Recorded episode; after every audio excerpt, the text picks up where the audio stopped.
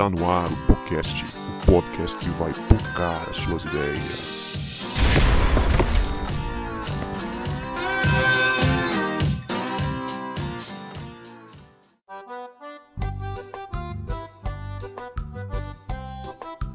Para você que achava que a gente não voltava, a gente voltou e este é o podcast, o podcast que vai pocar as suas ideias.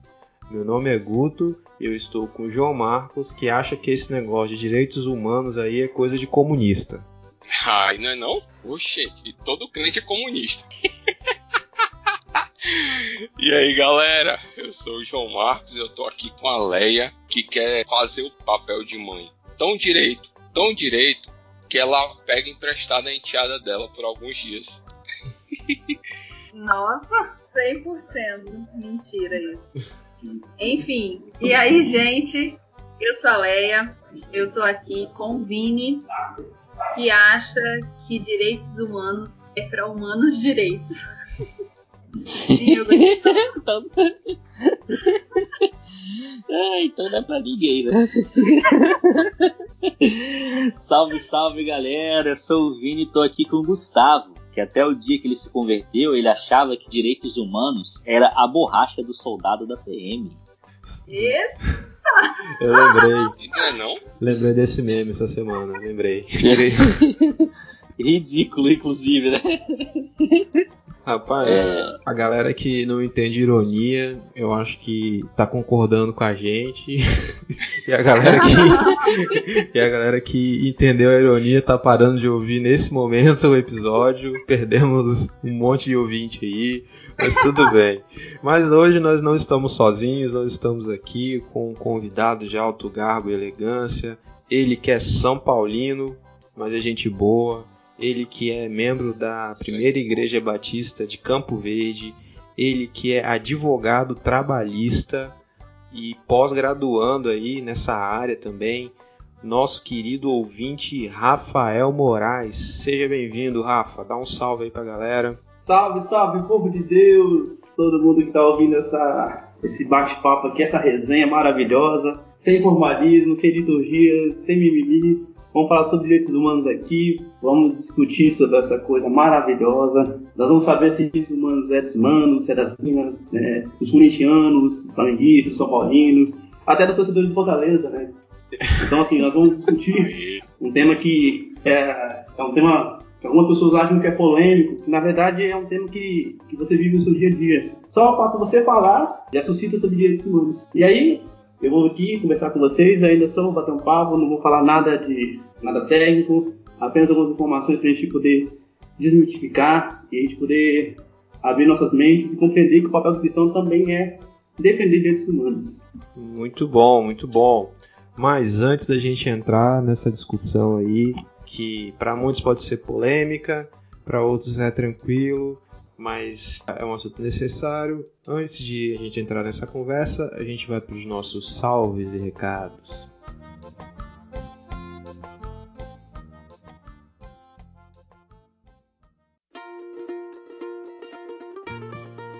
Salve meu querido ouvinte, minha querida ouvinte. Muito bom estar aqui com você, interagindo com você, lendo o seu recado para nós, lendo a sua mensagem, a sua impressão de, do episódio que você gostou, mandando aquele salve para você. E tá cada vez mais legal fazer o podcast, porque essa família do podcast, que são os nossos ouvintes, está aumentando cada vez mais e isso é muito legal para a gente né, conhecer um pouco de vocês, ouvir o que, que vocês têm a dizer para nós, como tem sido a experiência de vocês aí do outro lado ouvindo o podcast. O primeiro salve de hoje vai para o nosso querido amigo Reinaldo Honorato, que foi uma das pessoas que fez um story falando do episódio, ou melhor, divulgando o episódio sobre suicídio, a primeira parte do episódio sobre suicídio da semana retrasada. E eu queria mandar um salve para o nosso querido Reinaldo Honorato, um salve para você, meu caro. E o segundo salve de hoje vai para mais um amigo querido, o Alisson Xavier, que gostou muito do episódio 32 sobre suicídio também. Mais um ouvinte aí que ouviu e gostou bastante desse episódio sobre prevenção de suicídio, o episódio número 32. E o outro salve vai para nossa querida ouvinte Rafaela Jules, que ela comprou o livro Ego Transformado. É, para quem não sabe, nós fizemos o sorteio desse livro há uns meses atrás e ela queria muito ganhar esse livro, marcou a, os amigos, marcou a família, marcou todo mundo, mas infelizmente ela não ganhou. Daí ela ficou com tanta curiosidade que ela comprou, ela adquiriu o livro Ego Transformado, né, que é um livro muito bom, diga-se de passagem. E quem sabe futuramente a gente não tem um episódio especial do podcast sobre esse livro do Tim Keller. E o outro salve vai para o nosso querido ouvinte Ricardo Rodrigues, que comentou na última semana no Instagram lá dizendo que ama todos os integrantes do podcast e já conhece a voz de todo mundo, né? A gente postou uma foto nossa lá, antiga, com os cinco integrantes da equipe de, de conteúdo do podcast. E ele fez esse comentário lá, ele já conhece cada um de nós, então se você também tem curiosidade, só conhece a nossa voz, vai lá no, no Instagram que tem uma foto com nós cinco lá. Né, que nós tiramos e postamos lá recentemente. Outro salve vai para nossa querida Negalu, que também está sempre comentando aqui, ela ouve todos os episódios do podcast.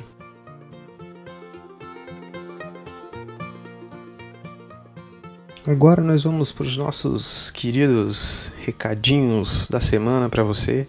E se você ainda não se inscreveu, estamos nas últimas semanas do sorteio da caneca exclusiva do podcast. Como eu disse outra vez, essa promoção é só para ouvinte raiz do podcast. Se você é um ouvinte raiz do podcast que gosta mesmo do nosso podcast, faz parte dessa família, você tem que ir lá no Instagram seguir a gente, marcar os amigos na postagem oficial, compartilhar nos stories também. E você pode marcar quantas vezes quiser os, seu, seus amigos, pode repetir amigos se você quiser, enfim. Quanto mais você postar, mais chance você tem de ganhar. Estamos nas últimas semanas, o sorteio vai acontecer no dia 9 de outubro. A gente vai fazer uma live de sorteio no Instagram. Então corre lá, segue a gente, marca os seus amigos para você concorrer nesse sorteio dessa caneca exclusiva do podcast. E para você que é novo por aqui, nós temos episódios semanais e estamos presentes nas principais plataformas de podcast. Você pode nos seguir nas redes sociais para acompanhar um pouco dos bastidores da gravação, de edição do podcast, de interação com a gente. Estamos em todas as redes sociais, segue a gente ali, assine também o nosso feed, seu aplicativo de preferência de podcast para você não perder nenhum episódio do podcast. E também a gente conta com você para divulgar esse conteúdo para os seus amigos. Faça como a nossa ouvinte, a Elza Oliveira, que gostou tanto do episódio dos anos 90 que mandou para toda a família dela ouvir. Isso mesmo. Então, se gostou de algum episódio, manda para seus amigos, manda para sua família, ensina eles a ouvirem o podcast aí e vai ser muito legal a gente fazer essa família do podcast aumentar cada vez mais. Agora, aproveita esse episódio aí com o nosso querido ouvinte Rafael Moraes que está sensacional.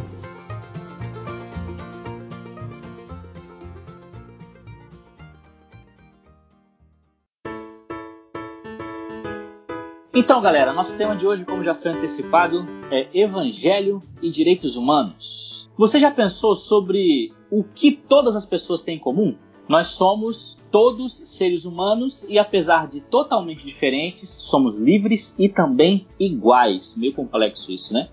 É por isso que precisamos ser respeitados e também protegidos.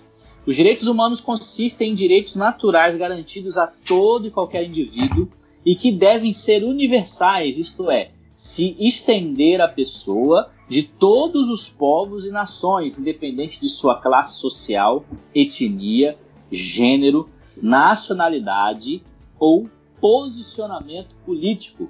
Segundo a ONU, os direitos humanos são garantias jurídicas universais que protegem indivíduos e grupos contra ações ou omissões dos governos que atentem contra a dignidade humana.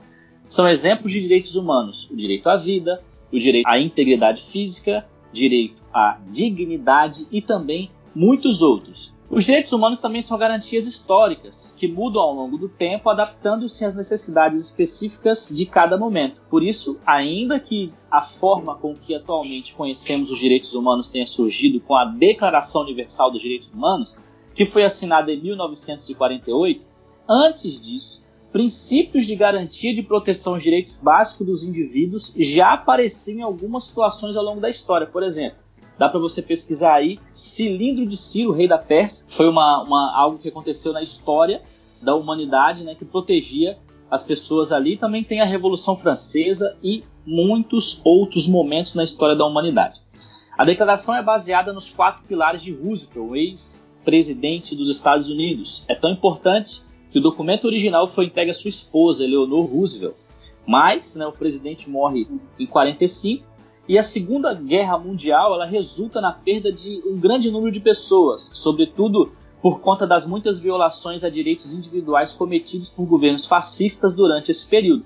E logo após o fim desse conflito, formou-se então a ONU, a Organização das Nações Unidas, cujo objetivo declarado é trazer paz a todas as nações do mundo. A Declaração Universal fez 70 anos em 2018 e hoje, 2020, é assinada pelos 192 países que compõem as Nações Unidas. E ainda que não tenha força de lei, o documento serve como base para as constituições e tratados internacionais, muitas delas, inclusive é, serve como base para a Constituição Federal Brasileira, formada em 1988. Dentre alguns artigos dos direitos humanos estão, são 30, vou dizer quatro aqui.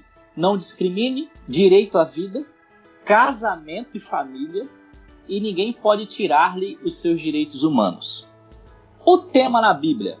O tema direitos humanos, às vezes sem adotar essa nomenclatura, sempre esteve presente nas igrejas cristãs. É parte da missão apostólica a afirmação e a defesa da dignidade da pessoa humana, criada por Deus à sua imagem conforme a sua semelhança. A presença do tema na reflexão e na ação cristã decorre exatamente pela sua presença na Bíblia. Vejamos alguns exemplos. Na criação, quando Deus faz o homem à sua imagem e semelhança, o que a gente conhece como imago Dei, essa ideia de construir ou de criar o homem à sua imagem e semelhança lhe confere dignidade a este humano. Também na não permissão de Deus que apenas um grupo de pessoas dominasse sobre todas as outras, como a gente vê em Gênesis capítulo 11 com a Torre de Babel. É, Deus não permite que aquele grupo domine sobre todas as outras. Na lei mosaica, a gente tem diversas leis que protegem as pessoas, conferem dignidade a órfão, a viúva, enfim. Na tradição profética, porque a, os profetas visavam uma melhor qualidade de vida do povo com denúncias a reinados opressores, e também no Novo Testamento, quando Jesus conferia dignidade espiritual e também social às pessoas e tantos outros textos mais. Muito bem, depois desse panorama, a gente vai trocar essa ideia com o nosso. É, doutor, pode, é, pode chamar de doutor, chamar de que, o Rafael? De, de, de, de você, embaixador do rei. Eu não, sou, eu não sou muito adepto assim, formalismo assim, exacerbados só em momentos e ocasiões que precisam. Se você quiser me chamar de Rafa, Doutor, Fael, Embaixador, Tricolor. Tricolor. Se você puder chamar, puder chamar nesse momento aqui, já que é um bate-papo, sim. Né? Beleza. Então, mediante isso tudo que o Vini falou e o que mais você quiser acrescentar, é, você acha que cristão ele pode defender direitos humanos? O que, que você pensa sobre isso, Rafa? Ah, não, não pode, deve. Assim, uma, uma concepção de uma obrigação que o cristão deve defender direitos humanos. Logo como o Vini falou sobre logo a conceituação, quem estiver ouvindo essa, essa, esse podcast, se abrir a Bíblia lá em Gênesis 1, 27, você vai ver o conceito de dignidade da pessoa humana. Né? Ele vai falar o seguinte, que criou o homem à sua imagem. Né? A imagem de Deus, que conceituou no conceito teológico também. Né? Só aí você já percebe que há uma, há uma da, da defesa do ser humano, homem e mulher, em toda a sua concepção, em todas as suas, em todas as suas nuances da vida, seja na concepção da, da antes do nascituro, na infância, na juventude, na vida adulta, na vida civil, nas relações laborais, no trabalho. Você vai encontrar também em situações mesmo de tratamento uh, de não discriminação.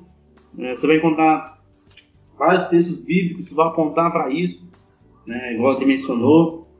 O interessante é que ele falou sobre a defesa do, do quadrilátero, que ele falou, a palavra que eles usam, geralmente os teólogos usam, que é do direito, é a palavra mishpat, que é direito. A palavra mishpat, que é defender o direito dos órfãos, da, da viúva, do estrangeiro, né, dos idosos. É a palavra que utiliza isso. É interessante já ver, já ver esse diálogo com a teologia. Só você já tem uma noção do que é direitos humanos. Legal aí que, que o, no Antigo Testamento você já vê essa noção, né? De proteção isso. do órfão, da viúva, do estrangeiro, né?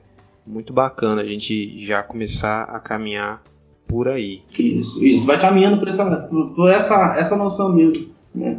Você já percebe lá quando ele mencionou lá em Gênesis, na questão da, da, da Torre de Babel, né, que cita essa questão de não dominação de um povo único, né, de um, uma espécie de regime ditatorial, que Deus já intervém aí, já, só aí já para é, garantir que a humanidade tenha, lógico, a soberania de Deus, uma vida digna, assim, em vários aspectos. Ah, você vai ver também, ah, embora algumas, algumas pessoas dividam desse ponto, que eu penso que o primeiro documento de direitos humanos que você vai ter como norma fundamental não é o livro de Ciro, não é italiano, não é a lei dos tábuas, é a lei, é a lei divina, os dez mandamentos, decálogo. Ele já começa falando já sobre preceitos, princípios e normas que se aplicam tanto na vida, na nossa vida como cristão, nossa vida principalmente é, espiritual, quanto na nossa vida, nossa vida secular mesmo. Né? Vários direitos, né? Direito à vida, né? Você vai começando a falar sobre não, não matarás, né? Pontos negativos, né? Você vê que aí já tem uma, já tem uma, já tem uma percepção, né? É, é interessante a gente ver por esse lado, porque o que a gente vê, é, como eu brinquei, como a gente brincou nas nossas entradas, aí a gente repetiu uma fala que é muito dita por uma ala da igreja evangélica, né? Que direitos é só para humanos direitos, né? Que direitos humanos é coisa de comunista. E a gente acaba vendo a igreja é, entregando algo que é tão importante que Deus ele fala desde o Antigo Testamento para um determinado segmento político, né? E não deveria ser Sim. algo politizado, deveria ser algo espiritualizado, né? Cara, é, é um talvez seja até uma crítica pessoal que eu tenho isso, justamente por, por conta da formação jurídica que eu tenho, que estudo esse tema pelo menos no mínimo sete anos, a gente acaba ficando até meio receoso quando a gente explica para as pessoas.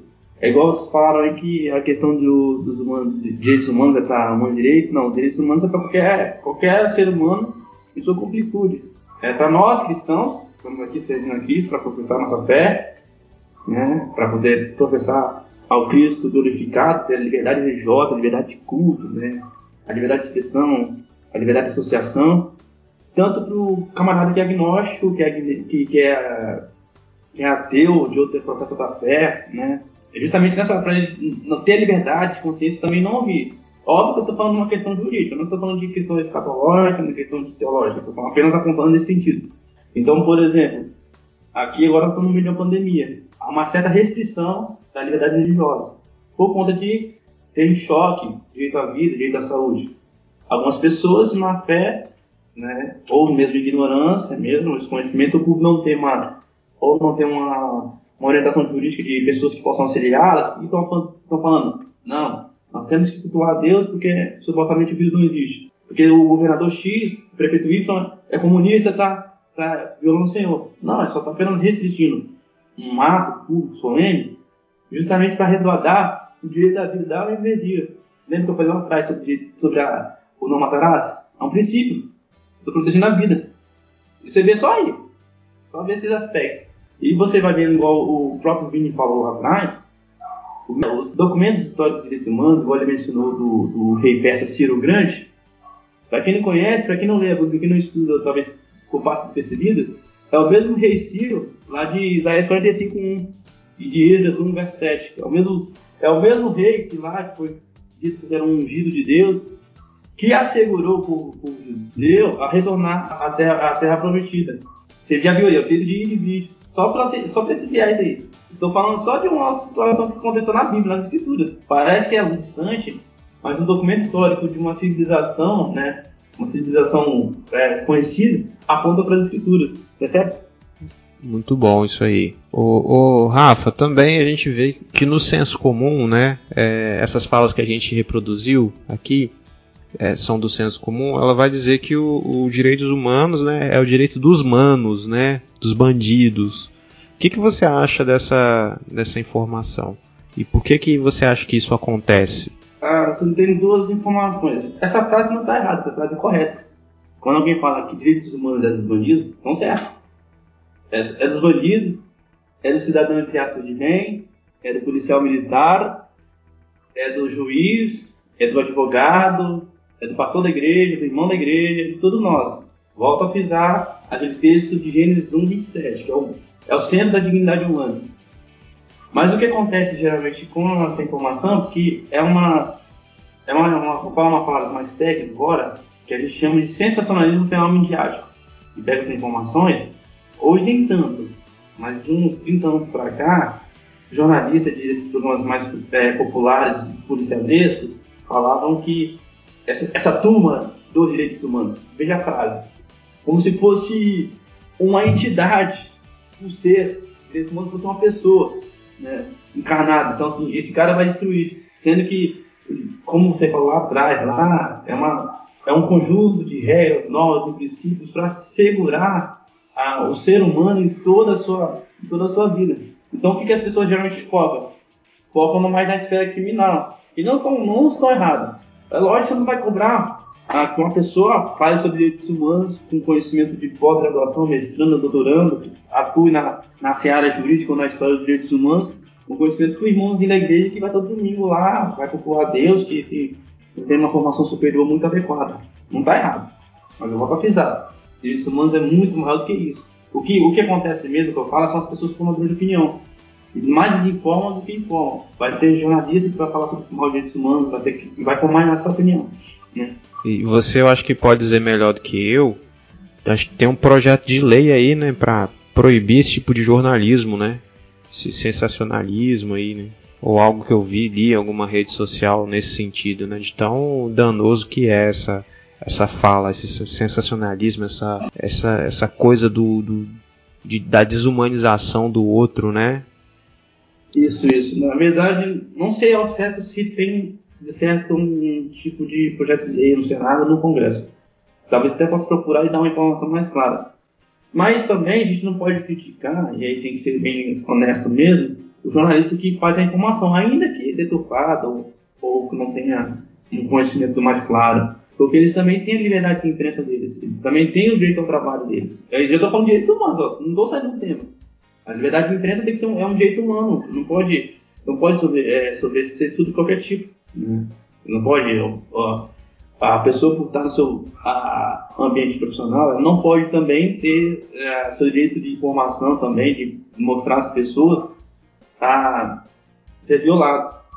Né? Seria então uma, uma forma ditatorial até nossa mesmo. Ah, o profissional, ainda que ele forme informações que nós não queremos, ou até mesmo informações que sejam diferentes, ele tem a liberdade, direito à liberdade de imprensa, tem direito ao trabalho, a liberdade de ofício e até a liberdade de expressão. O que ele pode acontecer com ele enquanto profissional, ele, ele dando a informação, é ele respingar numa cela criminal, que aí ele poderia, num caso, bater em choque com outro, com outro direito humano, que é a, o direito à honra, a intimidade, a privacidade da pessoa, violar a liberdade religiosa, discriminar por alguma orientação sexual, ou mesmo por ideologia, por convicção política. Mas aí Aí seria uma outra situação, que não é o caso de, de ah, simplesmente passou a informação não gosta. Que acontece muito.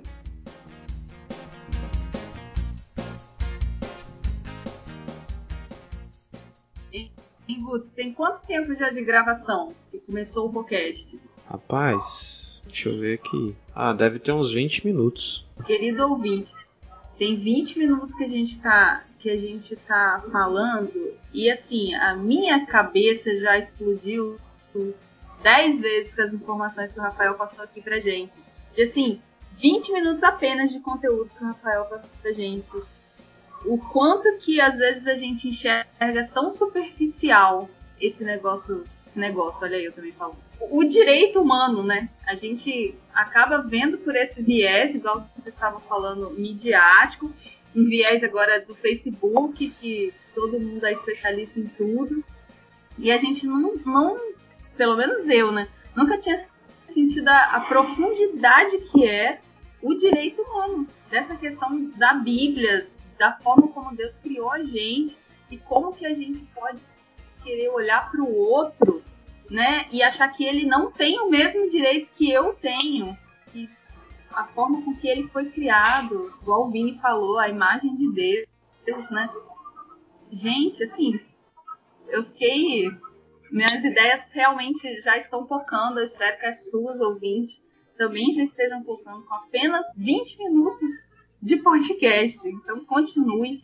E assim, eu acho que essa fala de, é muito porque a gente quer fazer uma justiça com as nossas próprias mãos, né? A gente acha que a gente é.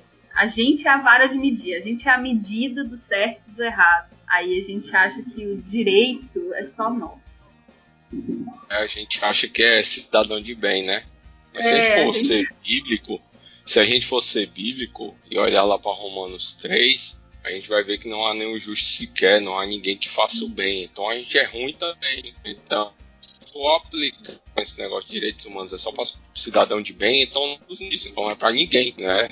Como foi até uma provocação no início aqui que falou. Então, eu acho que a gente tem que pensar. Até mesmo porque na história a gente importante ligada ao próprio cristianismo, próprio Jesus, uma uma Gandhi né, ligada ao cristianismo, mas ele usou o exemplo de Cristo para poder exercer a luta na Índia com, de forma pacífica contra a violência. Martin Luther King né, conseguiu os direitos civis dos negros nos Estados Madre Unidos. Teresa. Madre Teresa, todo mundo aí. Maria da Penha. O princípio, não, esses aí. Maria da Cearense, por sinal. Pois é. Esse é o podcast, o podcast que veio focar as suas ideias.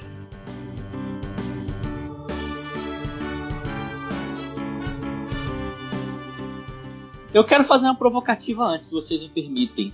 É... Lá vem. Lá vem. O artigo 16, Rafa, uhum. que diz do direito a casamento e família, né? Casamento e família. Todos os adultos têm direito a casar e a terem uma família se quiserem, se optarem. Os homens e as mulheres têm os mesmos direitos quando estão casados ou separados. A provocativa que eu faço é a seguinte. O Gustavo tá com medo, eu acho que ele. Não, não, é, é que eu ia falar que quando a gente trouxe um, um convidado do direito, o Vini veio com uma pergunta que o cara, assim, o cara só respondeu que o cara era muito bom mesmo. Aí ele tá fazendo a mesma coisa com o outro cara do direito. Não, mas é você querer as duas vezes, cara, que eu viajo. Vocês sabem que eu viajo, não tem jeito, né?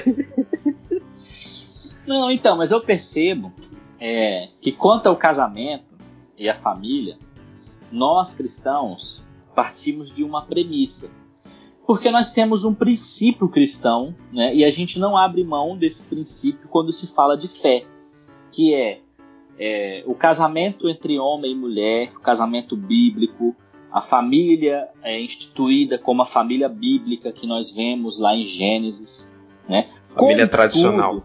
Eu não quis nem usar esse termo porque está batido, né? eu quero dizer da família cristã mesmo lá, bíblica, né? Família tradicional, infelizmente, não é nem tão tradicional assim hoje em dia, né? Que é o marido que defende o casamento, mas trai a esposa, enfim, né? É, o casamento bíblico. A gente tem esse princípio e não, e não abre mão dele como regra de fé. Contudo, eu percebo, e aí, Rafa, eu gostaria que você falasse um pouco sobre o que você pensa é, por que, que a gente não consegue se posicionar sem violar o direito do outro, porque uma coisa é eu, pela minha fé, acreditar na forma da família cristã bíblica, de como ela é constituída. Outra coisa é eu querer obrigar o cara que quer construir uma família diferente, é, eu obrigá-lo, né, sem mesmo que ele conheça a palavra de Deus, que ele constitui uma família de acordo com a palavra de Deus, né? Então eu queria saber de você assim, o que, que você acha disso e por que que nós cristãos temos tanta dificuldade de andar nesse caminho, de se posicionar sem violar o direito do outro. Vini, na verdade mesmo, primeira coisa, é um preceito bíblico. Eu lembro do profeta Zacarias, lá em Zacarias 4, 6, que ele fala que não é por força nem por violência, pelo meu espírito.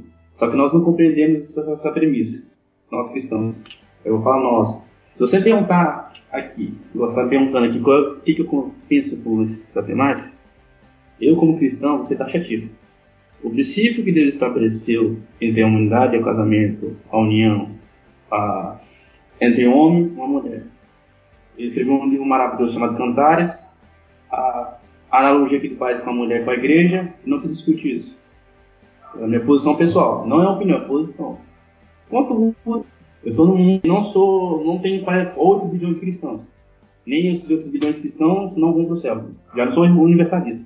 Então, dito isso, vivo nessa, nesse mundo aqui, como um cidadão, com meus direitos e deveres, e outros também têm a mesma forma. E aí vou para um outro texto que todo mundo, todo mundo é, interpreta equivocadamente, mas ele fala sobre isso, que é Romanos 13. Eu tenho que sujeitar as normas das autoridades constituídas, no caso ele está falando de textos constitucional, Código Civil, CLT, Código Tributário, entre outras coisas. E aí, a Constituição fala sobre o princípio da dignidade humana. Mais à frente, a Constituição vai falar sobre o, reconhecimento da união civil. Que ali ela fala o seguinte: é para tantos fins reconhecimento do casamento da união de homem e mulher. É um tema polêmico. O Supremo Tribunal Federal, em 2011, compreendeu que esse tema abarca a humanidade. Né? A Constituição também não fala sobre a questão, ela fala sobre a, a, o princípio da não discriminação.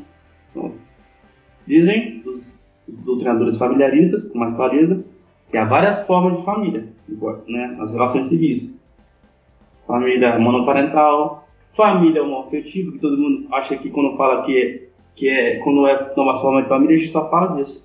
Ah, família homoafetiva que vai, vai destruir a família tradicional e outras coisas mais. Você pode, eu vou lá falar atrás, você pode falar que você cria nesse, na família que Deus estabeleceu, que é um direito humano, que aí lembra sobre a liberdade religiosa, está nesse mesmo documento que você acabou de ler agora, Vini, fala sobre a liberdade religiosa. Eu não posso ser tolhido pelas minhas convicções religiosas, nem, nem ninguém está ouvindo aqui, nem nós estamos discutindo. O que acontece, que eu volto a frisar, é que a gente não tem como se posicionar. Mas o que, que graças a Deus, mas né, geralmente nós que somos do direito, nós temos essa retórica, essa oratória. Eu posso igual, posso fazer postagem na minha rede social, para quem os, os, que têm, vocês têm, explicando essa pontuação, essa questão assim, sem ferir o direito do outro e falando que eu creio, né, respeitando a liberdade de consciência do outro, respeitando a humanidade do outro, a dignidade da pessoa humana, essas coisas todas.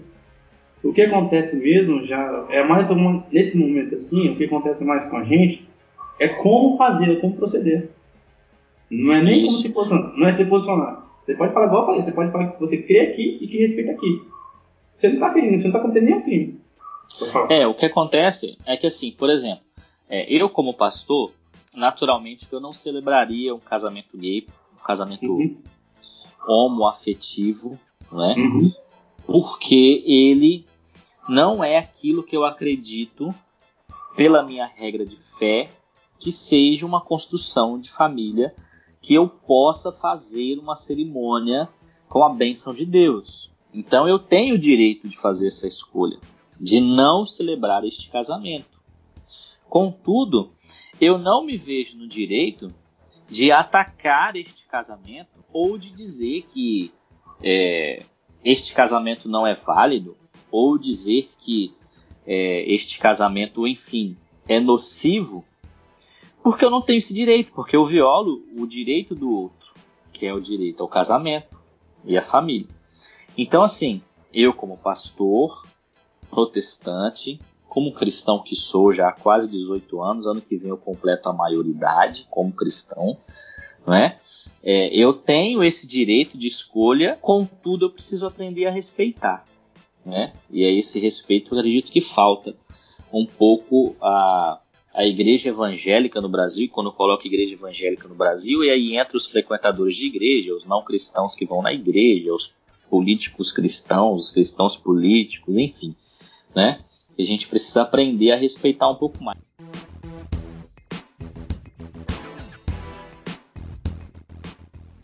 Mas aí, Rafa, eu tenho duas, mais duas perguntas para você.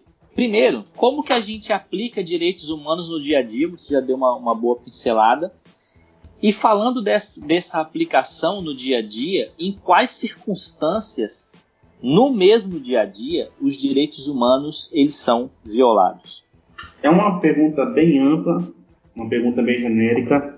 Vou ver se eu consigo achar um ponto que seja sucinto e claro, até por, causa, por conta do nosso tempo aqui de bate-papo. Ah, vou exemplificar aqui uma situação corriqueira que você pode presenciar. Vou exemplificar passando por dois, dois lados. Um abuso de autoridade.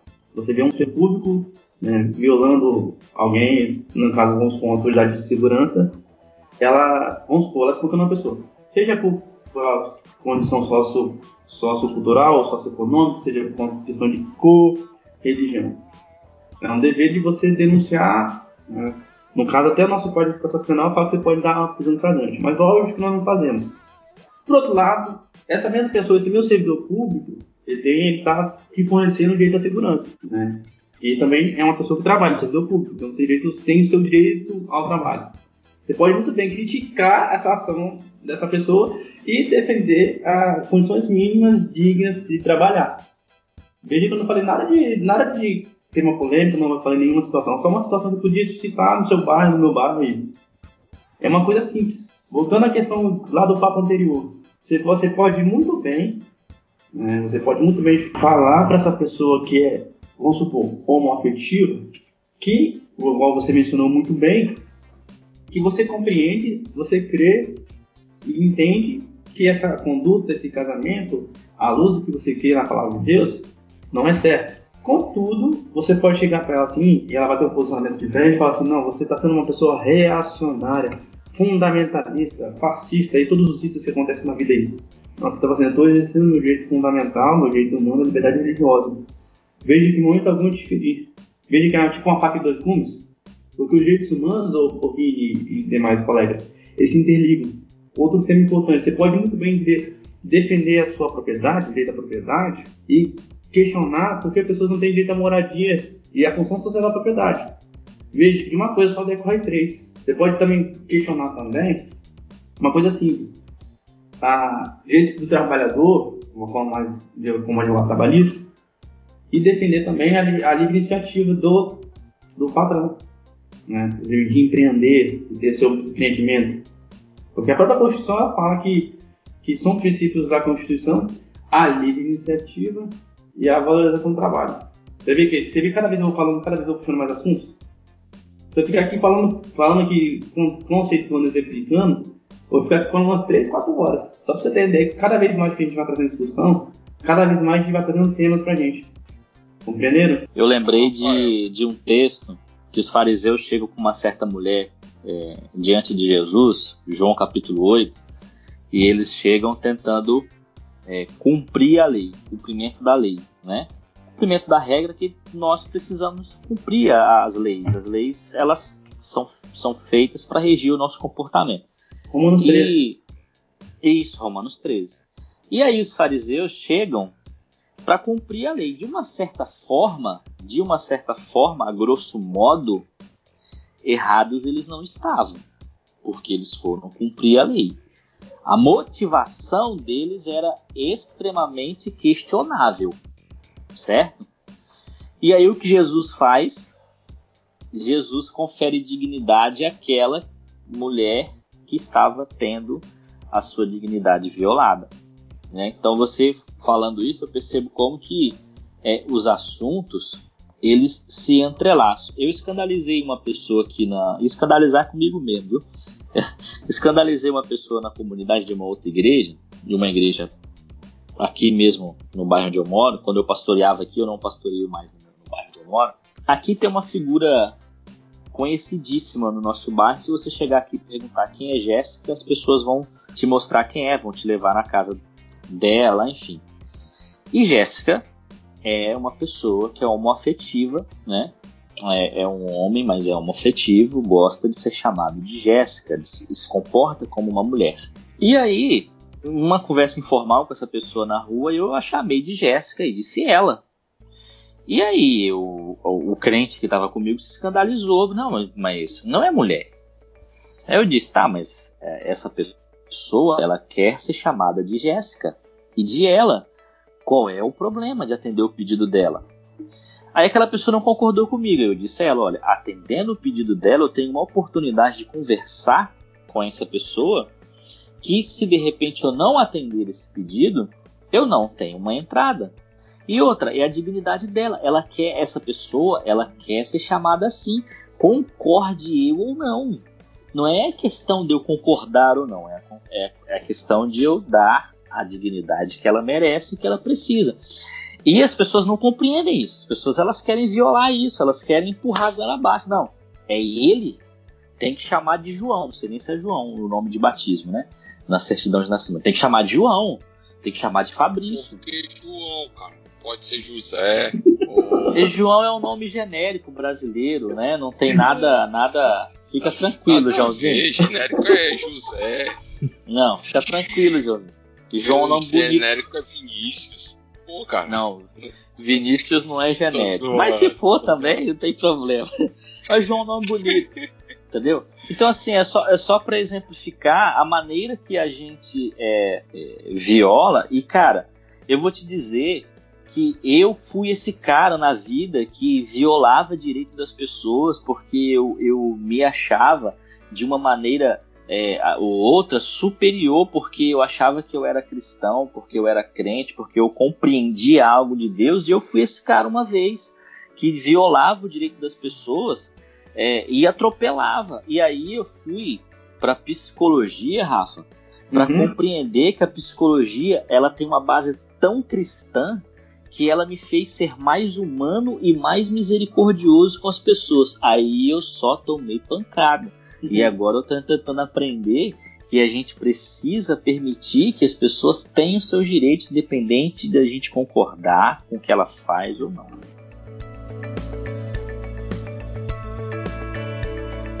Tive uma situação, uma pessoa que eu conheci, que infelizmente não tive tempo de falar muito com ela, porque ela, ela infelizmente ela veio a óbito. Era também uma pessoa transexual, igual você mencionou. Orientei ela, conversei com ela como profissional, que ela queria ser reconhecida como seu, seu nome social. Falei vários caminhos, até de instituições que trabalham com essa questão de direitos humanos, até citei a, a, a instituição Gold que trabalha com isso. Você tá vendo? Eu falei lá atrás quais eram meus princípios. Nada me impediu de orientar a pessoa na sua completude de, de, de, de pessoa. Veja que eu não estou falando de relativismo como as pessoas mencionam muitas vezes. Quando você expõe esses argumentos, as pessoas acham que você é relativista. É outra coisa totalmente distinta o que a gente está mencionando, a gente está discutindo aqui. Né? Por outro lado, também, né, você vai ver, não, necess, não, necessariamente nesse assunto que a gente começou comentando, que parece que vem mais à tona, mas ah, lembra que eu falei dos princípios, você falou das, nós falamos daquela questão de regras e princípios? Eu, nós citamos Romanos 13, que é o texto-chave para a gente compreender sobre como a gente vive uma sociedade a partir do direito. Mas eu vejo na Bíblia mesmo que não tem quando tem um princípio que eu até penso na liberdade religiosa, até penso na, na liberdade de culto, mas eu penso mais na, na, na programação das boas novas. Eu sempre leio esse texto. E quando há uma norma que me impede de proclamar as boas novas? Vamos exemplificar, como num país que tem restrição, como por exemplo o país islâmico. Que, que, a Bíblia fala sobre isso? Você vai deixar de, de pregar o evangelho por causa da arma romana? A Bíblia fala, antes importa obedecer a Deus que agradar aos homens. Sim, é, Rafael, você falou sobre a questão, a gente falando sobre violação de direitos humanos, você falou sobre a questão da autoridade né, de segurança pública chega é, executando o trabalho dele. É um exemplo que a gente tem clássico, né? Mas se a gente tiver o contrário, por exemplo, o cara tá fazendo o trabalho dele como policial, certo? E eu como cidadão de bem, né? uhum. né? entre aspas, como a gente já começou aqui, eu chego escarrando a autoridade, dizendo que o cara é meu funcionário eu que pago o salário dele, porque eu pago os impostos, né? E começo a xingá-lo e ofendê-lo. Eu estou violando direito humano nesse caso? Óbvio. Óbvio também. Como eu mencionei atrás que eu fiz contra ponto, há, um, há inclusive há tipos penais que você, que você viola. Na condição de servidor público, você está desacatando o servidor público, embora a terminologia seja genérica. O ser humano que está trabalhando ali, logo quando mencionei lá atrás, cabe a ele também. Você está injuriando a pessoa, você está difamando, se for o caso mesmo. Se falar que, vamos supor que você fala que o policial que está aqui abordando, está falando que ele é corrupto, que está cometendo corrupção, que ele é estelionatário. Então, está caluniando uma pessoa. Você está violando a honra de uma pessoa. A honra, pessoal, a honra é, um, é uma, uma questão também de um direito humano tão, tão abstrata que é, a, gente, a gente conceitua sobre duas formas, que é a objetiva, né, de como que as pessoas te veem, né, como que as pessoas veem João na comunidade dele. Né? Vamos supor, se alguém fala, fala, fala alguma coisa que desabone o João, isso macula ele muito, muito, magoa ele, né? E como que o João se vê, que é algo subjetivo? Você pode, nesse caso que você mencionou, João, você falar para o policial X que, que ele é safado, ele deixar de uma boa. Agora você pode chegar no policial Y, falar que ele é safado, corrupto, ele está em depressão e fica doido, ele está se matar. Você vai ver casos de pessoas assim, né? Por causa de perseguições midiáticas, outras coisas que, infelizmente, são em servidores públicos ou não. Então, ela, como sempre diz, a, as pessoas acham que o direito humano, algumas pessoas acham que é só para que, é, só para os bandidos. Tem um extremo também que, que eu também critico, que é que eles falam que é só para as pessoas. Né? Ah, só para gay, só para negro, para mulher, é só para umas pessoas tal, só para gente de esquerda, de, de sei o que, de direita, tal, tal, tal. Não é. A gente sempre frisa. Ah, igual falava no início da conversa, de direitos humanos é para toda, toda, todo ser humano, em sua completude. É para tanto para o heterossexual, pra, pra, quanto para o homoafetivo, é para a pessoa rica, para a pessoa pobre, é para a pessoa física, para a pessoa jurídica. Então a, a conceito é amplo.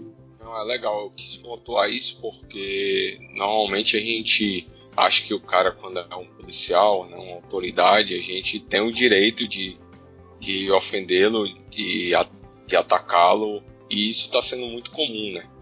Sim, sim, com jornalistas também e tudo, a gente está vendo muitos ataques às pessoas exercendo o seu trabalho. E a gente está vendo pessoas ditas de bem fazendo isso.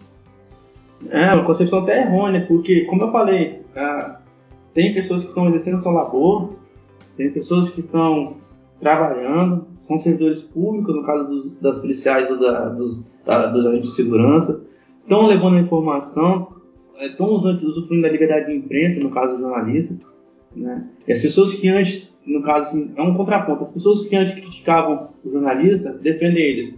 E as pessoas que defendem o jornalista, jornalista hoje, antigamente criticavam o jornalista. Para a informação. Muito a conta por conta daquela minha, da minha ideologia. Né? Se não, não convém a mim, então não presta. Né? Outro ponto também que a gente sempre faz, a gente, uma discussão mais por conta até das redes sociais, é o pré-julgamento, tribunal do, das redes sociais. Tem uns casos aí que estão em voga aí envolvendo lideranças religiosas. O que aconteceu? A pessoa matou o marido dela que era adotada, né? no caso da, da florista, tem que matar, tem que ser o quê, tem que, tem que espancar, sei o quê.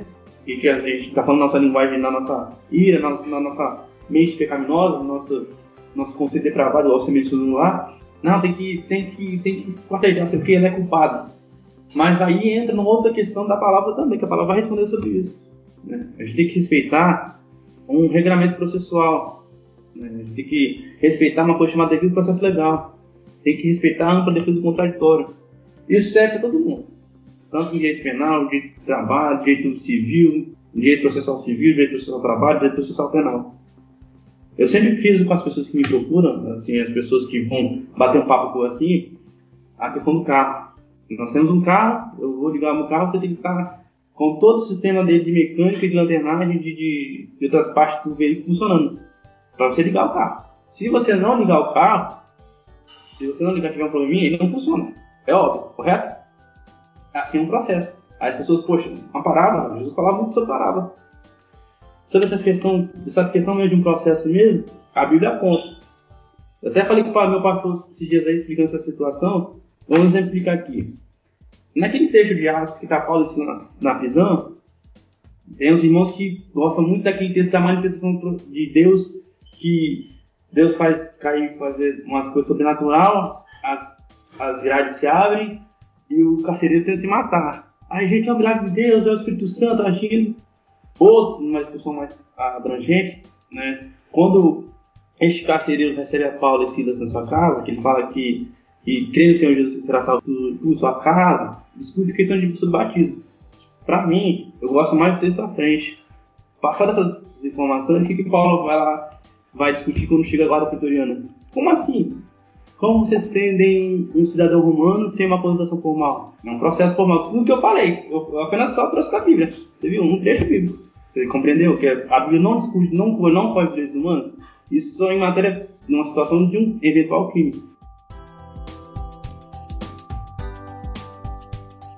Rafa, qual a importância hum. do cristianismo para a concepção da dignidade e da pessoa humana? É, o, os valores cristãos eles contribuíram para essa concepção de dignidade e da pessoa humana? É como eu citei aqui, se você ler qualquer livro de, de, direitos, direitos humanos, qualquer livro que trata de direito de trabalho, qualquer livro que trata de direito constitucional, qualquer livro de direito penal, processual penal de faculdade para você estudar ou para concurso público, se você vai ver de certa forma, ou um pouco mais não aprofundada, uma coisa mais aprofundada, uma citação a algum preceito bíblico. Você vai ver que a contribuição da, da, da, dos princípios da, da, da, Bíblia, tanto no Antigo Testamento que é no Novo, quando a gente está discutindo aqui, contribuiu para uma série de documentos. Quer ver? A Declaração da Filadélfia de 1787, eu acho que não estiver enganado, poucos sabem, mas quem é da Igreja Batista sabe que quem influenciou foram os batistas. Foi o primeiro povo dito cristão mesmo, antes mesmo dos iluministas, a defender a liberdade religiosa, a liberdade de consciência, o princípio da democracia, a separação entre igreja e Estado, isso não apenas por causa da Igreja Católica, mas fugindo das perseguições anglicanas, calvinistas, e você pode ver que tem um fundamento histórico. Só aí você vai ver. Aqui no Brasil, os batistas, eles, né, a gente lutou por esses princípios até a, a Constituição de 1891, que antes a gente não podia nem permitir isso, porque a Constituição de 1824 a gente, a gente não podia nem cultuar. Só você ver. Você vê os luteranos defendendo a direito de educação pública, né, a partir do Lutero mesmo. Você vai ver John Wesley contra a escravidão. Você vai ver um, um camarada chamado Hugo Grotius, ou Hugo Grotius, que é um teólogo, escritor jurista arminiano escrevendo sobre isso, sobre a, a, o, direito da, o da gente, que é o direito internacional. Uma série de pessoas, pessoas e documentos com inspiração cristã. O... Você vai ver, é, Me ocorreu aqui, Rafa, que um dos maiores defensores do fim da escravidão no parlamento inglês era cristão, né? O Wilberforce. Isso, esse mesmo. Você vai ver também, só para continuar, a, no período nazista, a Igreja Reformada, uma proclamação profética também, de tanta liberdade religiosa, porque tinha duas igrejas. A Igreja Nacional, né, que é a Igreja Nazista, e a Igreja Confessante, que é a Igreja Reformada Cristã. Você vê que tem, tinha esse embate. Na ditadura civil-militar, você vai ver uma pessoa que é presbiteriana, o pastor Jaime Wright, que ele lutou até na ONU para termos a liberdade de expressão, a liberdade de, de pensamento, outras coisas mais. Só para você apontar, não estou falando sobre questões históricas, estou falando só para essa situação. Na, se a gente pegar também na, nos países do leste europeu, sobretudo na Romênia comunista, tinha um pastor chamado Richard Van Baen, que até escreveu um livro chamado. Eu esqueci, eu esqueci o nome do livro agora, obviamente ele falava sobre as perseguições na, no regime comunista da, da Romênia. E aí sai vendo, você vai ver os anabatistas e demais. A contribuição do cristianismo, até mesmo antes mesmo da, dessas documentos mais recentes, dessas pessoas, você vê na Idade Média, que se chama de Idade das Trevas, que as primeiras escolas e universidades do mundo eram católicas, depois eram reformadas. E as pessoas têm essa deturpação do pensamento que o cristão é honesto, é ignorante. Ah a universidade é uma instituição medieval, né? Isso, então você, você vê essa concepção.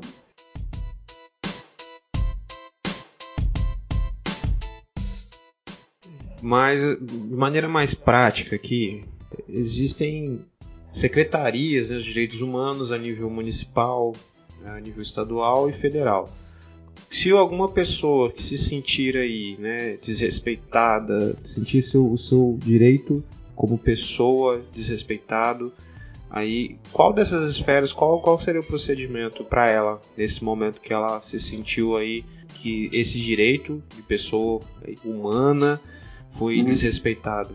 Ela pode, numa, numa intervenção do executivo, seja ele municipal, estadual ou federal, pode procurar a Secretaria de Estado de um município que trata dessa pasta.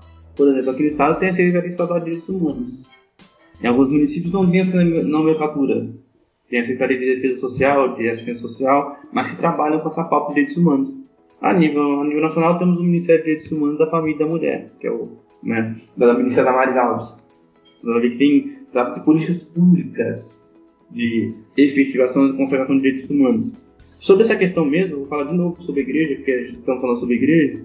Embora nós tutelamos ao Estado por conta da própria Constituição e documentos de direitos humanos, como, como a Declaração Universal de Direitos Humanos, o Pacto Civil de Direitos, né, de lá o, pacto, o famoso Pacto de São Rafael da Costa Rica, tem instituições que trabalham de direitos humanos, só que assim, a gente acaba não percebendo.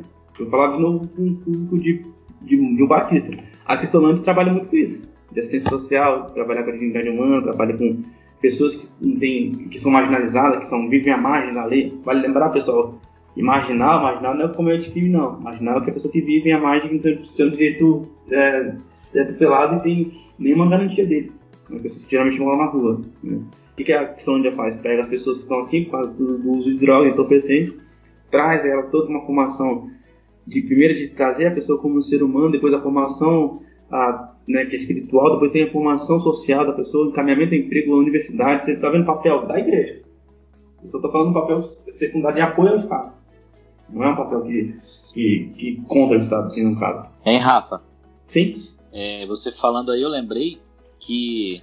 É, e eu nem sabia disso, na verdade, eu vim descobrir porque eu tive uma, uma disciplina de Direitos Humanos e Violência semestre passado, uhum. pelo curso de Psicologia, e aí eu descobri que Vila Velha é um, um endereço para refugiados, pessoas que vêm de países que estão em guerra, ou, uhum. por exemplo, muçulmanos, islâmicos que uhum. se convertem ao cristianismo e são ameaçados de morte, né, têm seu direito à vida violados, uhum. e eles precisam ir embora do país, né, ou sozinhos ou com a família. E aí Vila Velha está na rota de, de, de, fuga dessas pessoas, né? E a Igreja Missão tem aí talvez a maior ONG do estado, quiçá até da região sudeste, se não for a maior da região sudeste, é uma das, que é referência, inclusive, que ajuda a receber esses refugiados. Uma igreja, né, que uhum. sustenta uma ONG. Outra coisa que eu aprendi também é que brasileiros que acabam indo se refugiar em outros países. E uhum. os brasileiros que são refugiados em outros países, na sua maioria, são brasileiros homossexuais que fogem do Brasil porque estão ameaçados de morte pelo fato de serem homossexuais. E aí, se ficarem no, no, no Brasil, eles acabam perdendo a sua vida por conta da homofobia, né, do preconceito contra o homossexual. E aí, eles acabam sendo é, indo se refugiar em outros países. Então, no, pelo mundo, é, os brasileiros que são refugiados pelo mundo, na sua maioria, são refugiados por conta é, da perseguição quanto à opção sexual, cara. Que loucura. Pois é, você vê que informação, até essa informação eu também confesso que eu desconhecia. É interessante você ver como a gente bate o diálogo, esse bate-papo, a gente traz informações e acaba compreendendo também. Ah, você falou sobre os refugiados.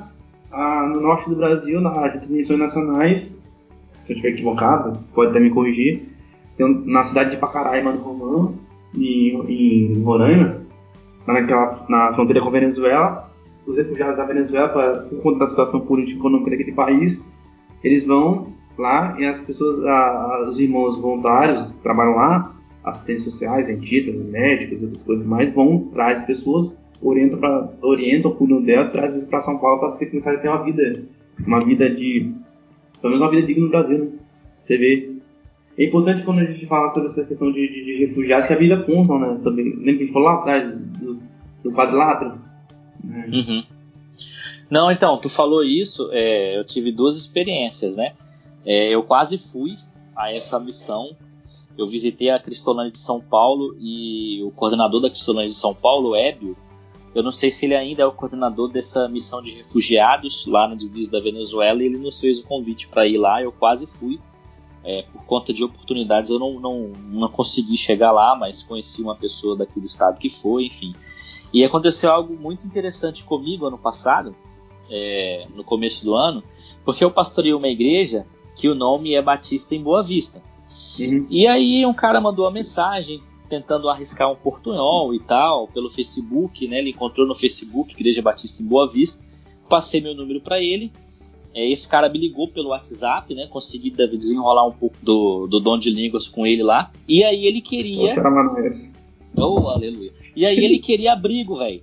E eu tive que explicar. Aí quando eu entendi isso, eu tive que fazer uma mapinha e explicar para ele que Boa Vista, onde eu estava, é, estava a tantos mil quilômetros de Boa Vista que ele queria ir, que era Roraima, entendeu? Uhum. Então, assim, o cara tava na Venezuela, ele, ele, ele, ele queria, assim, cara, é, deixa eu ficar na sua igreja aí pelo menos um mês, eu e minha esposa, porque tá muito ruim aqui a Venezuela, eu preciso ir embora. Então, você deixa eu ficar aí pelo menos um mês, 40 dias, até eu ver se eu acho, se eu encontro alguma ajuda, algum auxílio do governo, uma ONG, enfim. Aí ele ficou muito triste quando eu expliquei para ele que eu estava em Vila Velha, no Espírito Santo, e ele queria Boa Vista Roraima, né? Não pude ajudá-lo, infelizmente. Mas ele deve ter continuado a pesquisa e a saga dele. Eu não sei se ele conseguiu sair de lá da Venezuela ou não, mas foi um fato que aconteceu comigo aí também interessante. Ah, em 2017, eu não. Eu tava num projeto com alguns irmãos aqui da, de Cariacica, que a gente ia pro Haiti. Eu tava querendo fazer três coisas ao mesmo tempo, né? Coisa que tem déficit de atenção queria, queria nessa missão, nessa, nessa missão para o Haiti, levantar recursos com os irmãos de missões, né? Queria estudar para a OAB na época e me formar. Foi nessa época eu descobri que eu tinha TDAH, mas tudo bem. Deus é tão bom que até isso me ajuda. E acabei não indo. Assim, eu tenho um desejo de ir para essas, essas missões assim, a nível, a nível de outra, outros campos. Já passo muito com missão assim, é, em outras regiões aqui no urbanos, no interior do estado eu ia para agora para para Vale de Jequitinhonha, mas a pandemia nos impediu. Não para falar que sou advogado nem para isso, para servir ao reino. Você vê como é que são as coisas, né? É, você acaba conhecendo essas pessoas, você vê como é que é a dificuldade de tratar com as pessoas de fora. Você falou, pontuou de pessoas que sofrem discriminação aqui por orientação sexual, mas quando vão em outros países para poder ficar com a vida digna, mas a gente também a gente ver pessoas de fora que nós não acolhemos. Eu não estou falando no sentido de abraçar Deus e o mundo, uma linguagem mais coloquial, mas estou falando de a gente tentar ajudar. Né? Tem irmãos que, irmãos que vão mesmo para o campo, vão lá, largam tudo e vão lá, levam suas famílias. Nós aqui a gente acaba ajudando em oração, ou mesmo recursos financeiros. Aí eu volto a falar sobre a Síria da igreja, a missão, sobre evangelismo, sobre liberdade religiosa, eu vou lá nas, nas, agora nas igrejas primitivas, né? Quando os, os irmãos de determinada igreja ajudavam outro. Os irmãos que, tá, se eu não estiver equivocado, os pastores podem me corrigir aí, ah, os irmãos da igreja de Tessalônica ajudam os irmãos da Judéia com recursos, né, para a fome que passava naquela região. Veja, a Bíblia apontando para essa, essa questão de, de miséria e de questões econômicas.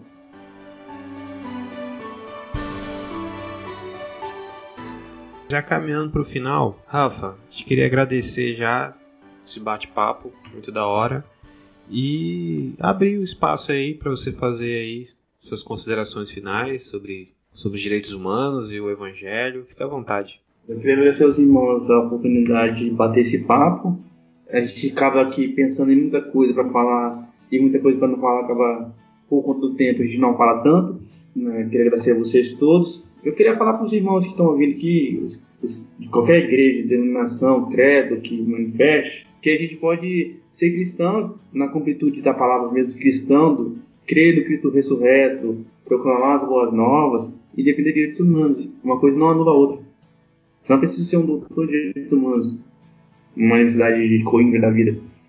Basta, ser, basta é, apenas crer que Jesus é Salvador e proclamar as boas novas. Eu falo que a relação, assim, essa relação é nós com Cristo, né? A, a relação vertical e uma relação horizontal com os outros. É uma cruz. Para finalizar, queria agradecer algumas pessoas e entidades que trabalham com isso, né, no campo direito. Eu queria agradecer primeiro aos irmãos da minha igreja, da, da primeira igreja batista de Campo Verde, a igreja pequenininha aqui de Cariacica, que eu louvo, amo muitos irmãos, meu pastor, meu tio sempre faz com esses temas. Eu queria agradecer a, aos irmãos que do Núcleo Direito e Fé, do grupo dos, dos Cristãos nas Ciências, né, Cristão na Ciência, que por meio da irmã Gabriela Encarma, ela me convidou a participar desse núcleo de estudos sobre direitos humanos. E tem muita uma galera boa de cristão, de estudantes de direitos até doutores, juízes que são cristãos com coração Cristo. Ao movimento cristão trabalhistas, né, que eu faço parte, que os irmãos veem na rede social que eu sempre posto informações, são cristãos que trabalham mais em, no campo político, e não tem problema nenhum em falar meu posicionamento político. Né? E ah, os irmãos que trabalham na advocacia comigo, labuto produto nessa profissão que é, é estressante, mas é maravilhosa. Obrigado pelo esse bate-papo. Sempre que puderem, estou aqui disponível, se quiser resenhar. É, o campeão voltou, né? Mentira, tá? Só falta ninguém, só falando Corinthians. Cara empolgou. Cara empolgou, cara empolgou. Eu não sei se é da época dele, mas ele falou, é igual aqueles meninos da Xuxa lá, eu quero mandar um beijo pra minha mãe e pro meu pai, pra minha tia, pro meu vizinho e tal. Não sei se você lembra. Você... Nossa, que Xuxa nos 90 toda essa época, Barão. Rapaz, anos 90, acho que quando esse programa for lançado, a gente já postou o programa dos anos 90, tem, tá muito bom. Se você não ouviu ainda, vai lá e ouve, né? Eu tô aqui no, no futuro ou no passado, fazendo essa propaganda aí do, do, do, episódio que a gente vai, vai, vai fazer, ou já postou, dos anos 90, que tá sensacional. Gente, e aí? Finaliza aí pra nós, Vini, João, Leia. Ai, gente, não tem muita coisa pra falar, né? Só aceitar aquilo que João falou, lá daquele versículo que eu também estava lembrando muito, que não é um justo sequer. Então, nada de achar que os direitos humanos privilegiando uns e não você. E, e ai, tô emocionada, gente, foi muito bom. A gente nem fala nada para deixar o convidado focar a sua ideia. Foi excelente, Mas, Rafael. mas eu quero é, agradecer a, a existência do Rafael, né? Eu não conheço o Rafa pessoalmente, mas a gente resenha aí pela rede social já tem um tempo É. já. Quem fala Acho que o Facebook. tem- Quem fala que o Facebook morreu aí, ó. A gente conhece, é amigo de Facebook do Rafa aí, né? É. Pois é. Pois e o é. pior é que a gente conhece muita gente comum. Pois é, e o Rafa elucidou é, muitas coisas pra gente mesmo assim. É uma temática que, que eu já vinha lendo, já vinha estudando e hoje eu descobri muito mais coisas do que, do que eu já eu pensei que eu estava descobrindo. Eu descobri muito mais coisas mesmo. Então, Rafa, obrigado aí pela sua existência, cara, pela, pela sua capacidade de poder transmitir verdades né, acerca do direito, acerca de é, poder permitir que as pessoas tenham os seus direitos, né, que os seus direitos não sejam violados, tá? Que Deus te abençoe aí na sua jornada como advogado, né? Como Advogado, Rafael, advogado, Rafael. Já tem até o jingle já, cara. é, entendeu? Deus te abençoe aí, cara. E a gente tem que marcar esse café aí nosso. Amém. É isso aí. Pô, café tô dentro, tô dentro, viu? Opa. Café na, na minha caneca nova do podcast, ó. Quero um, hein? Quem sabe você dá o sorteio aí, né? Mas, gente, é isso aí. Eu me despeço com um abraço no seu coração. E eu com um beijo no seu coração. Cheiro, galera. E eu não tenho bordão ainda. Vamos lançar uma, uma campanha essa semana aí. Eu quero que vocês, ó, eu eu vou desabafar, porque ele tá, tá acabando esse episódio. Vocês não interagem no, no Instagram, nas perguntas que eu jogo lá. então responda. Ah, eu fiz uma pergunta, mas Você- você não Você respondeu. politizou a parada, velho. Você politizou a parada. Ah, eu só que perguntei. Eu só perguntei por que, que alguém depositou 89 mil na conta de outro alguém, só Vou isso. ter- eu vou ter que botar É pi, é pi, pi, pi agora aí no, no vídeo. Mas, mas olha só, a gente vai lançar aí. É, ah lá, ó, Deus Pródigo, o cara tá com o livro do Deus Oh. Pródigo na mão, tá vendo? Vou fazer propaganda de outro episódio, ó, Deus, da série, do Deus Pródigo aí. Se você não ouve, ouve lá. Outra queixa que eu tenho pra fazer contra vocês, meus queridos ouvintes, vocês subestimam o episódio Rádio Podcast. É muito bom esse episódio. Vocês também subestimam. É excelente, totalmente excelente. Vocês subestimam o episódio de nossos encontros, da história de nossos encontros com Jesus. Vocês subestimam esses episódios, vocês ouviram pouco. É. Dito isso, cara, vamos ficar por aqui. Então, se, vai, se você não ouviu ainda esses episódios que eu falei, vai no PEX mais e maratone aí esses episódios. Isso aí, tchau, gente. Um abraço. Vamos fazer.